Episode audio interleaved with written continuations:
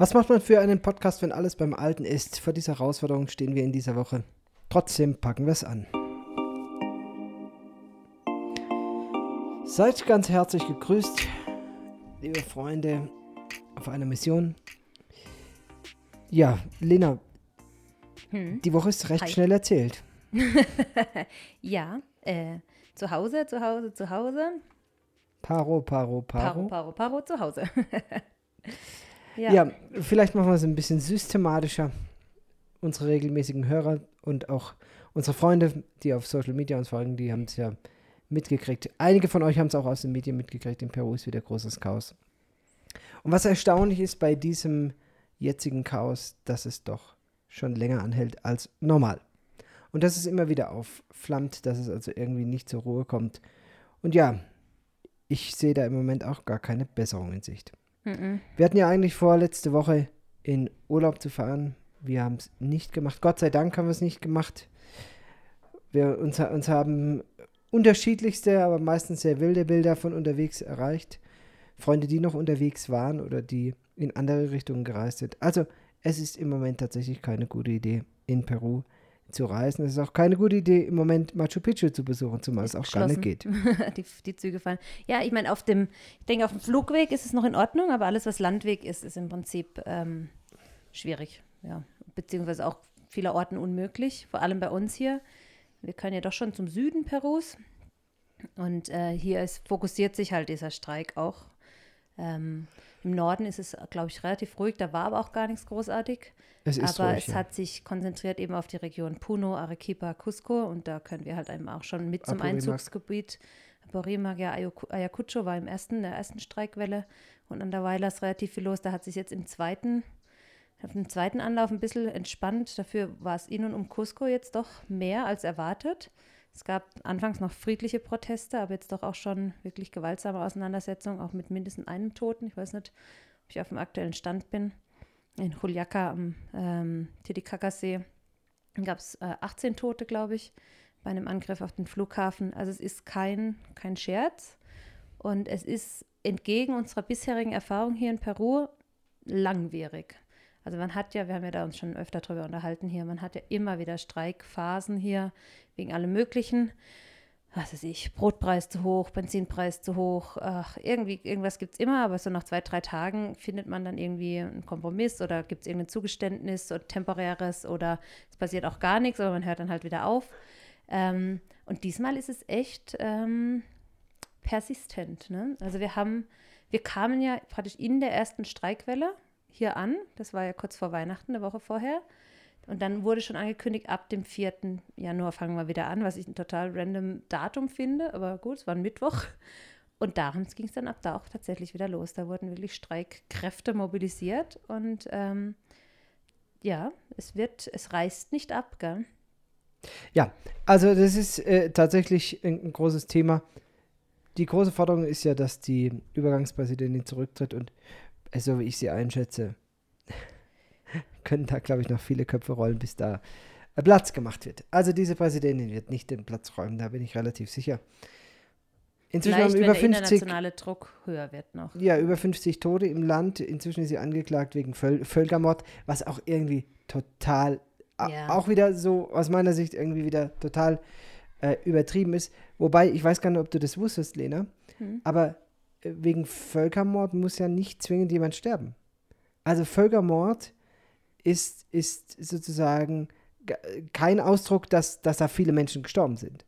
Das ist einfach nur so diese, ähm, wie, wie fasse ich das jetzt richtig zusammen? Also wenn, wenn man, in meinen Worten gesagt, wenn man sich, wenn eine Volksgruppe bewusst benachteiligt oder dezimiert wird oder unterdrückt wird, hm. dann zählt das als, als Völkermord. Ja, und ich meine, da sind wir ein Stück weit schon hier dabei. Also es zeigt sich ja mehr und mehr, dass es wohl auch ein Klassenkampf ist. Also eben arme Landbevölkerung gegen ähm, reiche Stadtbevölkerung, vor allem die reiche Bevölkerung in Lima oder die aus Sicht der Dorfbevölkerung reichen Limanesen, das sind natürlich auch viele in Lima, ist ja eine Riesenstadt, ähm, die weit unter der Armutsgrenze leben ich würde mal sogar behaupten, die Mehrzahl in Lima sind arme Menschen, aber. Ja, ähm, also äh, Lima ist so ein Eindruck, wenn man mal in Lima war, kriegt man einen guten Eindruck, glaube ich, von dem, wie das Land hier aufgebaut ist.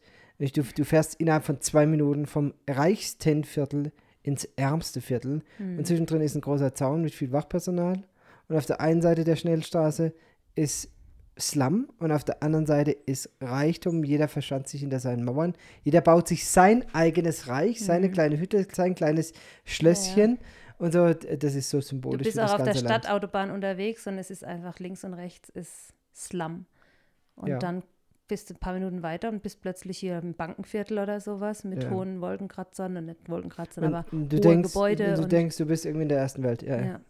ja also diese, dieser Kontrast ist da schon ziemlich extrem und ich habe mich natürlich schon auch gefragt, warum sie unbedingt diese überall, ja, äh, die Protestierenden gerade diese Flughäfen angreifen, aber es scheint gerade dieser Zugangsweg der Reichen zu sein oder der Elite oder der, mhm. äh, der Zugangsweg für die, die halt Geld haben und da, den will man halt irgendwie schaden.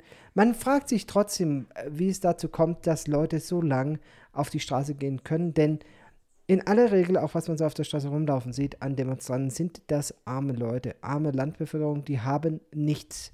Die haben keine Reserven.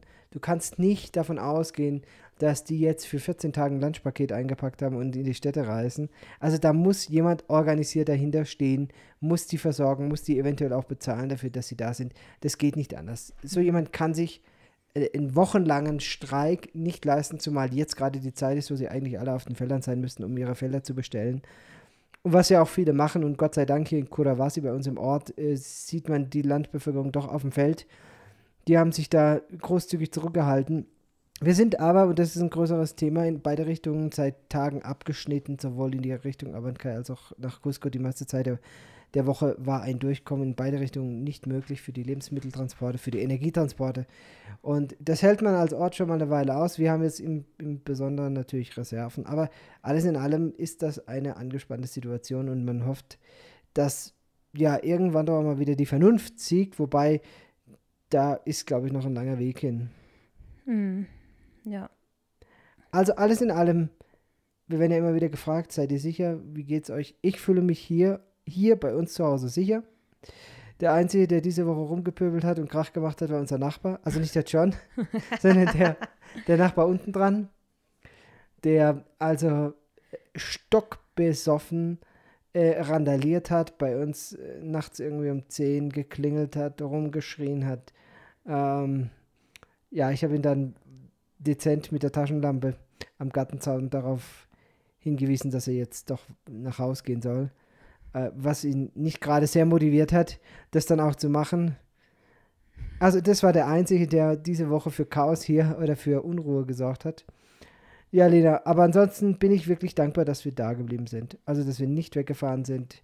Es wäre mir im Moment mit der aktuellen Lage tatsächlich zu heiß und nicht wie umsonst macht ja äh, auch die, hat auch die Botschaft diese Woche mehrfach gewarnt, im, im Land nicht zu reisen. Und hm. es ist verständlich, die Bilder, die man äh, so von links und rechts bekommt und die, die äh, auch aus den größeren Städten gezeigt werden, die sind äh, erschreckend, die sind auch gewaltgeladen ja. und auch so was meine Empfindung angeht, sind wir da noch nicht am Höhepunkt angekommen.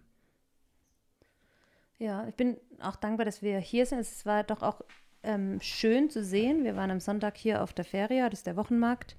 Und ähm, das ist natürlich der große Vorteil, wenn man nicht von irgendwelchen Lebensmittelimporten äh, an, äh, darauf angewiesen ist oder davon abhängig ist. Ähm, hier in Kodawasi gibt es im Prinzip alles. Also es war nicht weniger los auf dem Markt und es war auch nicht weniger vorhanden. Also Kartoffeln, Gemüse in allen Varianten, Obst und so kriegst du einfach. Du kriegst Eier, du kriegst auch Fleisch und so. Es ist halt einfach ähm, schön, dass der, die lokalen Produkte die lokalen Produkte einfach so mhm. unmittelbar äh, verfügbar sind auch. Ne? Und die Leute haben natürlich auch ein Interesse daran, das zu verkaufen. Klar, die brauchen auch ähm, Geld. Genau. Also da, was, was Lebensmittelsicherheit angeht, glaube ich, sind wir hier echt gut versorgt. Äh, wir haben Sachen eingelagert. Dann habe ich äh, Brennholze, Brennholz Lenja genau. gekauft, damit wir zur Not auch mit Holzfeuer kochen können, wenn das Gas jetzt mal wirklich leer gehen würde. Ja. Aktuell haben wir noch zwei Gasflaschen als Reserve.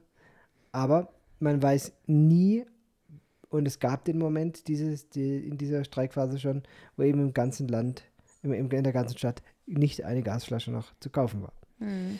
alles in allem können wir trotzdem in unserem Ofen dann schön Essen kochen. Mhm. Und ich bin also ganz zuversichtlich, dass wir auch diese Tage gut überstehen. Manchmal ähm, fühlt sich es doch irgendwie bedrückend an. Ich weiß nicht, wie, wie das dir dabei geht. Ähm, ist es sowas Klaustrophobisches? Also. Wenn man ich, Freiheit gewohnt ist und vor allem Reisefreiheit, und das sind wir in Europa auch, das ist ein Riesenplus an Europa, finde ich, diese unglaubliche Reisefreiheit. Ähm, dann ist es schon irgendwie, ich finde, es ist grundsätzlich hier ein Thema, auch außerhalb des Streiks, dass man hier so in gewisser Weise immer festsitzt, weil halt einfach alle Wege, in egal welche Richtung, beschwerlich sind. Also in Deutschland bin ich dann halt mal mit meiner Mama zum Frühstücken nach Heilbronn, habe mich da getroffen mit ihr und den Kindern. Oder was weiß ich, bin mal in Bodensee Fährst du mal durch den Odewald. Oder fährst du mal eine Runde durch den Odewald. Ja. Hier machst du das einfach nicht. Hier bist du entweder zu Hause oder du nimmst dir halt vor, ich fahre heute für einen ganzen Tag weg und gehe nach Cusco. Ja, Aber dazwischen gibt es einfach äh, nichts. nee, also ja. du kannst nicht sagen, oder ich gehe mal mit den Kindern nach Sinsheim ins Technikmuseum oder sowas. Also wir scherzen Ja. ja, immer, dass wir mal nach Abancay in den Zoo fahren. es gibt da so einen Tierpark. Also, es, es gibt da so ein Eck, wo Tiere gefangen gehalten werden, sagen wir so. Und immer, wenn wir nichts zu tun haben, sagen wir, eigentlich könnte man nach Abancay so. Aber, Aber da ist halt auch, das Prinzip nicht. auch anderthalb Stunden Fahrt dahin. Und Abancay ist halt, ist zwar unsere Landeshauptstadt, aber ist super hässlich. Also es lohnt sich nicht dahin zu fahren, außer für irgendwelche ähm, bürokratischen Sachen. Naja, ja, also es gibt einfach insgesamt kein, kein großes Angebot an Dingen, die man tut. Und trotz allem ist das jetzt halt nochmal so eins obendrauf, dass du wirklich, Du weißt halt, du kommst hier nicht Kommst weg. nicht Auch wenn es weg, ja. eskalieren würde, ja. kämst du nicht weg. Ich meine, es sind jetzt gestern Abend wieder irgendwie Taxis durchgekommen, aber ich habe die Bilder gesehen. Da liegen halt die Riesensteinbrocken auf der Straße und man muss da halt irgendwie durchjonglieren mit den Autos, was natürlich die Fahrt um, um Unmengen verlängert. Also um, was weiß ich, statt zweieinhalb Stunden fährst du dann halt fünf Stunden oder so. Ah, Und es macht es gefährlich, weil du weißt auch nie, steht da irgendwo eine Meute und wartet drauf, dass ein Auto kommt, der, jemand, der sich dem Streik widersetzt. Und dann haben wir ein recht großes Auto, das heißt, wir können keine Feldwege fahren im Prinzip, wir können aber auch nicht zwischen irgendwelchen Steinen durchfahren. Und, die, und was die Lebensmittelversorgung halt angeht, die, kommen halt die mit kommen den mit großen LKWs. Lastern, die kommen Und nicht seit durch. Tagen habe ich so gut wie keinen, oder ich habe seit Nee, Tagen sind keine keinen, mehr. Ich glaube, seit keinen- Dienstag ist zu. keinen Laster hier mehr im Ort Mhm. gesehen. Und wir, wir haben einen guten Blick auf die Panamerikaner und das ist dann immer so das Zeichen, wenn ich morgens rausgehe und ich gucke und ich sehe wieder, okay, du kannst auf der Panamerikaner Fußball spielen. Ja, wir sind Es vorhin fährt auch alle paar gewesen. Minuten fährt mal irgendwie Ja. ein Auto oder es fährt Ja. mal ein Motortaxi Ein vorbei. Kind aber auf dem Fahrrad. oder ein Kind auf dem Fahrrad, ja. Das ist kein Normalzustand. Normalerweise ist das die Hauptverkehrsader quer durchs Land. Hier, hier fahren jeden Tag, manchmal im Minutentakt LKWs durch äh, Halt sie und Reisebusse. Und du hörst sie dann immer, äh, wie sie ihre Motorbremse da ein, ein riesen Lärm machen, je nachdem wie der Wind steht. Nichts, seit Tagen nichts, gar nichts, Ja. gar nichts. Und ich meine, es ist ja auch so, es erinnert mich an 2020. Da gab es ja auch über Wochen und Monate zum Beispiel keine Sahne, keine Butter. Ja. Ähm, Es ist so, wie man wir Peru kann- kennen, gell? man kann so leben, ja. Ich habe es mit äh, jemand drüber gehabt, die meinte, irgendwie ist das ein Muster. Immer wenn ihr in das Land kommt, ist ja schon mal Chaos. Chaos. ich weiß auch nicht. Ähm, macht es spannend, ja. Es macht vor allem beschwerlich. Also ähm, man muss da schon sehr viel Psychohygiene manchmal betreiben. Wir hatten jetzt auch am Samstag einen äh, langen, langen Stromausfall, Samstagabend bis Sonntag. Naja, äh, lang ist gut, also ja, 22 Stunden. Ja, Und, und der Witz ist ja, die, die äh, Elektrosur hat also die eigene Regel, dass sie innerhalb von 24 Stunden den Strom wieder ja, anschalten muss. Und es war natürlich wieder so, es ist so der Klassiker, ja. Der Deutsche denkt sich, ah ja, komm, warte mal kurz. Naja, es war so, dass äh, abends, also am späten Nachmittag Um ist der 5 Strom Uhr. ausgefallen. Ja. Samstag um 5 Uhr. Samstag um 5 Uhr. Dann haben bei also uns da war ja gerade noch unser letzter Podcast hochgeladen. Das war Genau. ja ganz gut, der Podcast war ho- hochgeladen. Plötzlich kein Strom mehr. Dann haben die Nachbarn direkt angerufen und dann muss man so einen, einen, einen Fall eröffnen praktisch. Der kriegt dann auch eine Nummer, eine Fallnummer. Und mit der Fallnummer kann man dann eben praktisch nachfragen, wie denn der Stand der Dinge ist. So, dann. Das heißt äh, aber, dass du da dich hinmelden, also anmelden musst. Dann wird gefragt, die Kundennummer. Welche Name, Straße? ja. Name, DNI. DNI-Nummer. Ja, Telefonnummer. Du musst also wirklich komplett blank ziehen. Wer ruft jetzt hier an? Wo ist das Problem? Genau, und dann sind die verpflichtet, eben halt innerhalb von 24 Stunden jemand hinzuschicken. So, dann sind wir halt irgendwann ins Bett und dachten uns, ja, ist, der Strom wird schon irgendwann wieder kommen. Morgens haben wir mit den Nachbarn äh, gesprochen. Sag ja, du sagen wir, ja, sie haben nachgeguckt. Äh, der Caso gilt schon wieder als Cerrado. Also der ist, der ist schon wieder markiert als Fall abgeschlossen. Strom war aber immer noch keiner da. Es wäre um abends um Abends um 8 Uhr, sieben oder wär, so wäre einer Ja. da gewesen, hätte es repariert. Ja. Ich glaube schon wohl selber nicht, dass da Samstagabends jemand aus. Na, egal. Gut, dann haben wir äh, um halb elf oder so nochmal Also angerufen. das muss man einfach noch mal, das muss man, man ärgert sich ja darüber, weil man denkt, schau, der hat jetzt ein elektronisches System, der, der Mitarbeiter von Elektrosur. Also der Techniker, der muss jetzt ausrücken, muss diesen Schaden beheben. Wir waren uns relativ, es war relativ klar, wo der Schaden sitzt, nämlich in einem Trafohäuschen, das unsere Straße versorgt, weil genau ab da kam dann kein Strom mehr weiter und andere Teile des Ortes hatten Strom. Das heißt, der muss da hinfahren, muss da hochklettern, das ist natürlich ziemlich hoch alles, muss dann das reparieren und muss dann den Fall als erledigt markieren.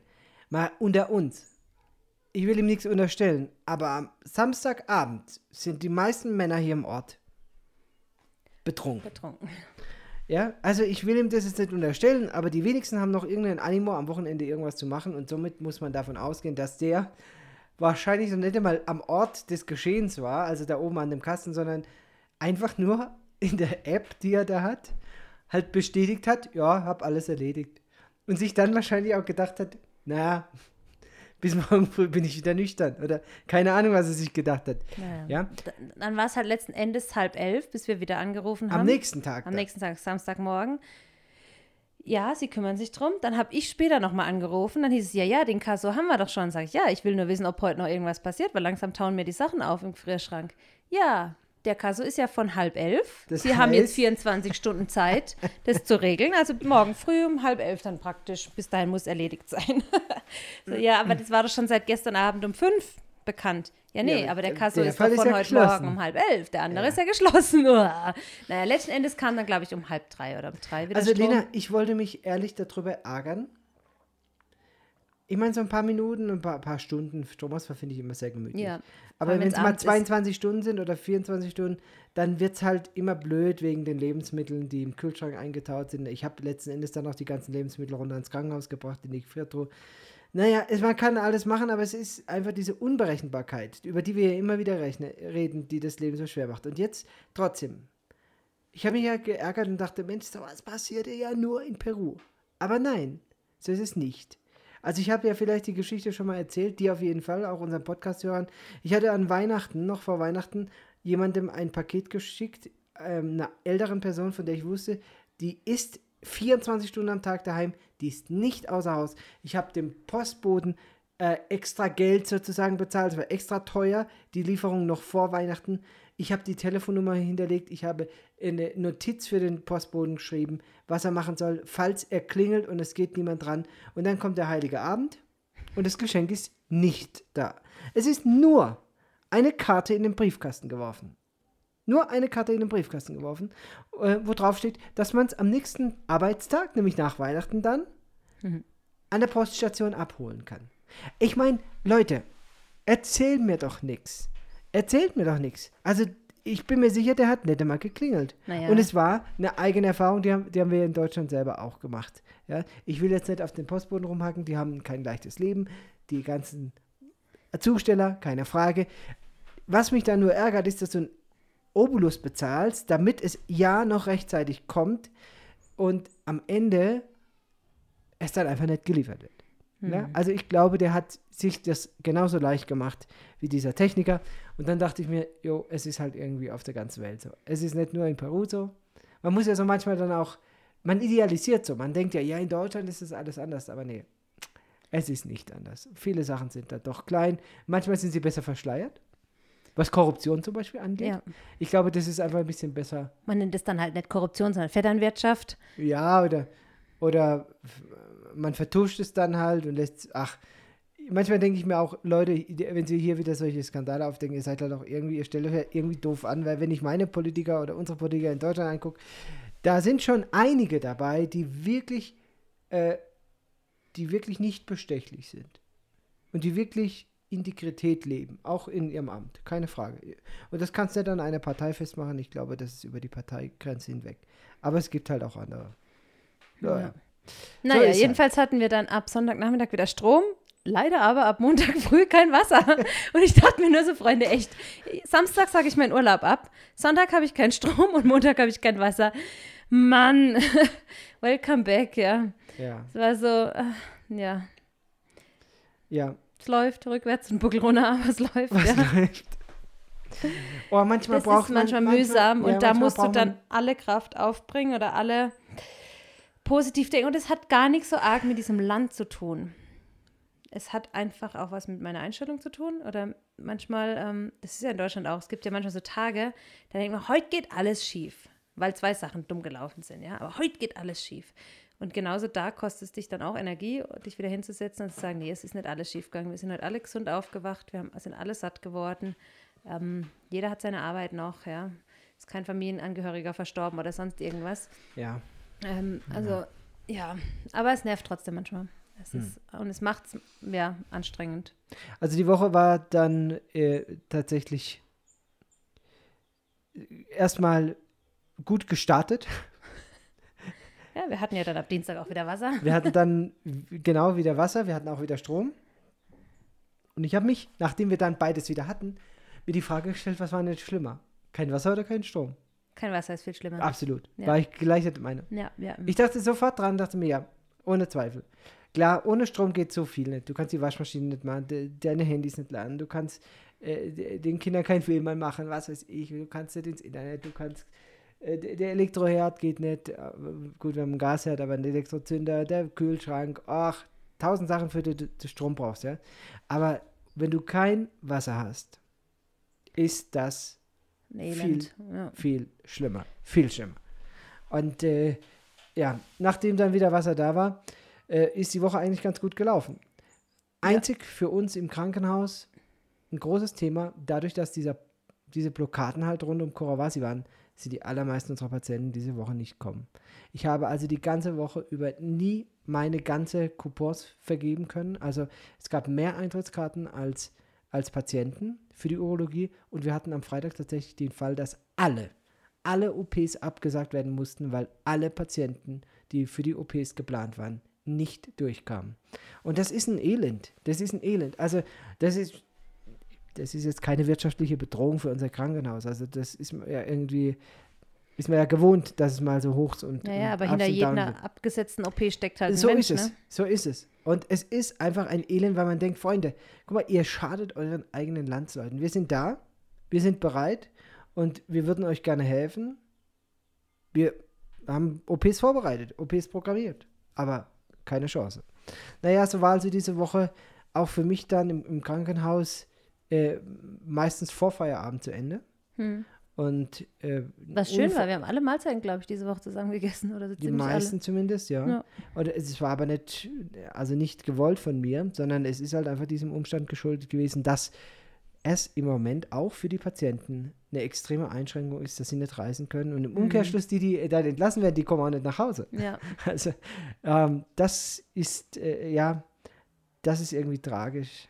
Das ist Ja. wirklich tragisch. Und klar, ich meine, man gewöhnt sich daran, aber ich, ich dachte auch, allein wegen dem Urlaub, jetzt ist Sommerferien, jetzt ist die Hauptreisezeit und man, ich meine, wäre uns das in Deutschland passiert, Lena, ich weiß nicht, ich, ich glaube, ich wäre ich wär wütend geworden.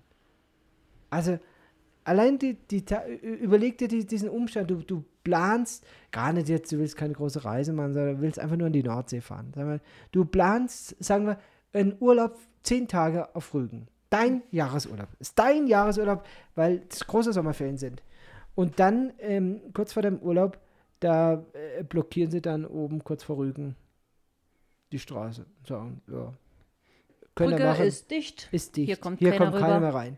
Schmeißen äh, äh, äh, Fackeln, äh, fackeln die, die, die äh, Halter ab, fällen Bäume, schmeißen riesen Steinbrocken auf Gut, die Deutschland Straße. macht es anders. Ich meine, während Corona haben sie halt einfach die Kennzeichen kontrolliert, ne?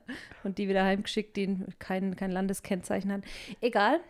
Anderes Thema. ja, naja, aber, Aber- ich meine, weißt du, hier ist es dann einfach so, du denkst dir, tja, okay, du kannst aber nichts machen.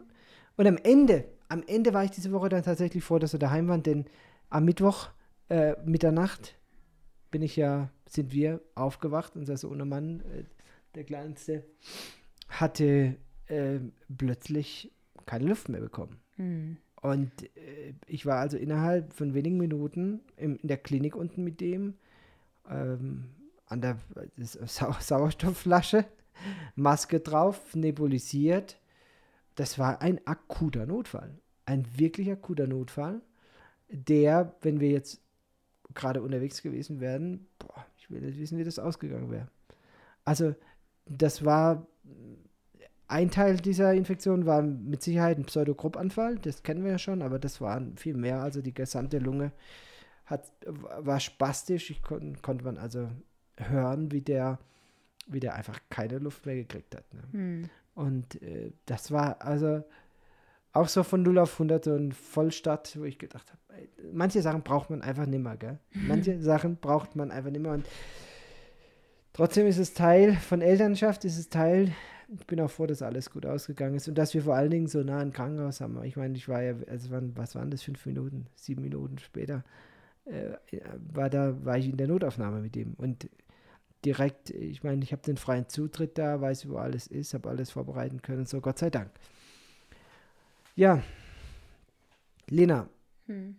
planen wir doch einmal oder wagen wir doch einmal den Blick in die nächste Woche. Was steht nächste Woche an? Äh, ja. Zu Hause, zu Hause, zu Hause. Paro, Paro, Paro. Zu Hause. Ähm, der Benjamin, der wird am Donnerstag 40. ich habe Geburtstag. Ja. Richtig. Ähm, ja. Also, das ist ja erstmal keine Leistung.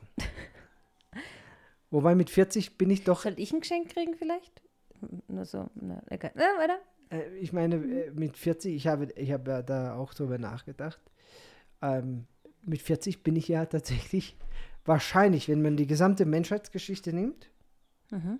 bin ich ja jetzt wahrscheinlich älter als der Durchschnitt, wenn man, wenn man die Menschheitsgeschichte als, ja. als Referenzwert nimmt. Also bei ja. so, so einer hohen Kindersterblichkeit und früher auch irgendwie, auch vor wenigen Jahrhunderten noch, irgendwie Mitte 30, Anfang 40 so, bin ich wahrscheinlich schon über die Hälfte raus. Deswegen, man, man überschreitet irgendwann sein Haltbarkeitsdatum und dann fängt alles an weh zu tun und zu knacksen. Und man wacht morgens auf und denkt, äh.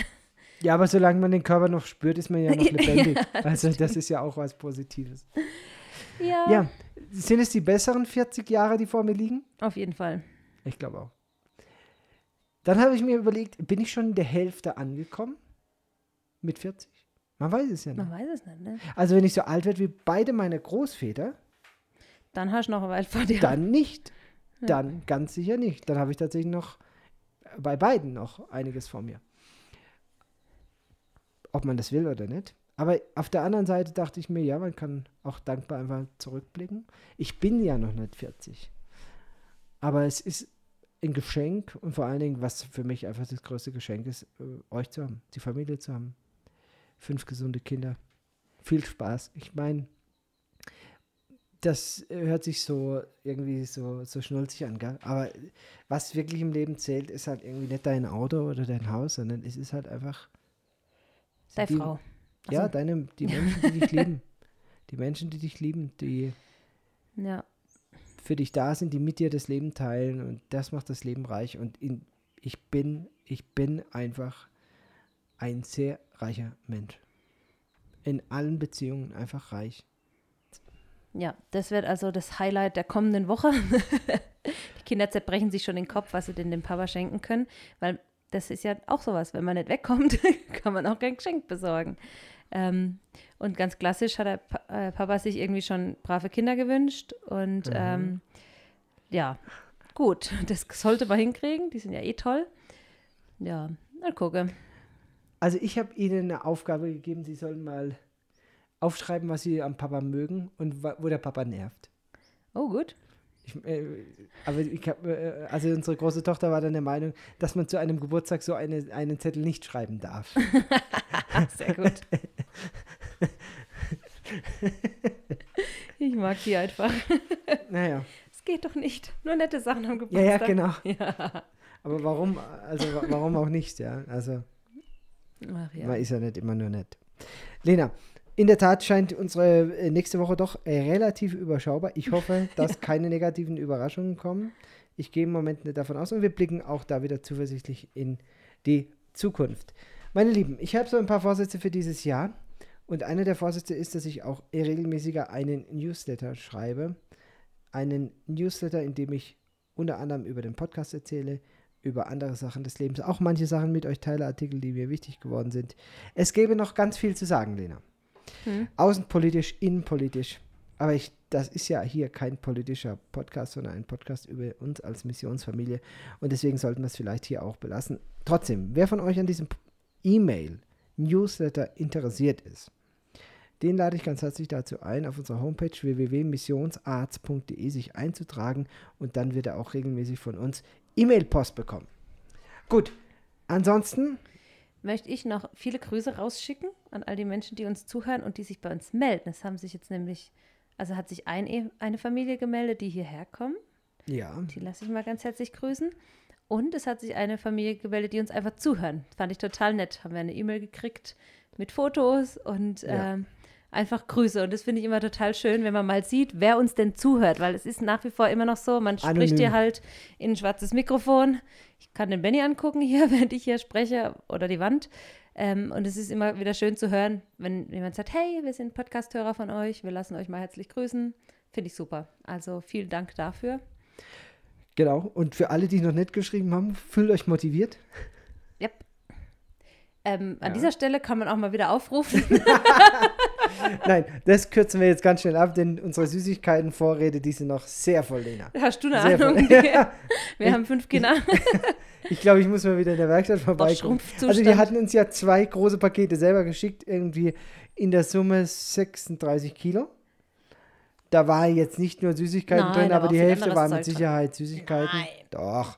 Alena, Alena, das Benny, eine Paket war. Das 23 war, Kilo Süßigkeiten. Äh, 13 Kilo. Nein, was, wie viel Kilo haben wir insgesamt? Ja, 36, also. 18 Kilo. Nein. Ähm, da kam doch einiges an Süßigkeiten. Ein Haufe Haribo halt, ja. Ja. Und die Kinder also haben sich selber das, Zeug das muss ich auch, äh, dachte ich auch wieder, es ist einfach das Beste, äh, saure Haribo-Dinger nach Peru zu schicken, weil die Schokolade, die verliert auch irgendwie an Geschmack, die wird weich, dann wird sie wieder hart, dann wird sie irgendwie ja, Haribo fusselig. Geht gut. Aber Haribo kannst du wirklich einfach gut schicken. Wobei ich mich heute Morgen auch so gefreut habe. Ich habe heute Morgen ein Schokobrötchen mit Nutella gefrühstückt. Deutsches Unter Nutella. anderem deutsches Nutella.